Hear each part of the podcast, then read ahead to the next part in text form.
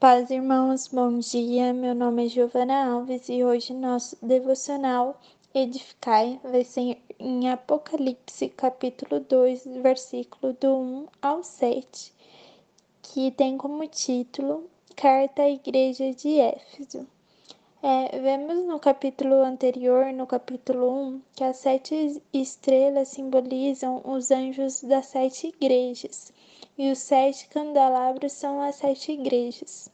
Ao continuarmos lendo, os versículos 2 e 3 dizem: Conheço as suas obras, o seu trabalho árduo e a sua perseverança. Sei que você não pode tolerar homens maus que pôs à prova os que dizem ser apóstolos, mas não são, e descobriu que eles eram impostores.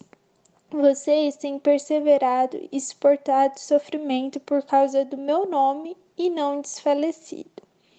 Vejo a necessidade de permanecermos no Senhor, independente do que aconteça, que possamos todos os dias nos lembrar que a graça dele nos sustenta, que ele nos dá força para continuarmos e a misericórdia dele se renova todas as manhãs em nossas vidas. Quando continuamos lendo, vemos que é necessário analisarmos o que nos faz cair em tentação, no pecado, o que tem sido o nosso pecado de estimação, que pensamos, ah, isso não tem nada a ver, e que pensamos que, que tal coisa que a gente faz é, é normal, que a gente não normalize o pecado em nossas vidas, que possamos verdadeiramente se arrepender e voltar ao nosso primeiro amor, estando à disposição é, do Senhor todos os dias e vivendo o primeiro amor, dando o melhor a Ele todos os dias. Dando continuidade à leitura, no versículo 6 vai falar sobre os Nicolaitas. Nicolaísmo é uma heresia que se infiltrou na igreja primitiva e quem praticava ficou conhecido como Nicolaitas.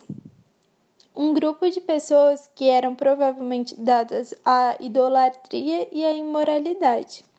No versículo 7, é, fala né, que Todos aqueles que têm ouvido, ouçam o que o Espírito tem a dizer à igreja.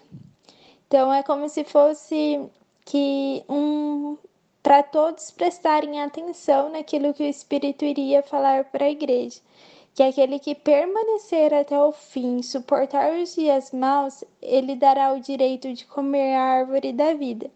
E é incrível lembrar que a árvore da vida está no primeiro livro da Bíblia, e no último, como lembrete, que quem permanecer até o fim é, terá como vitória esse direito de comer árvore, da árvore da vida, é, ter o direito à vida eterna.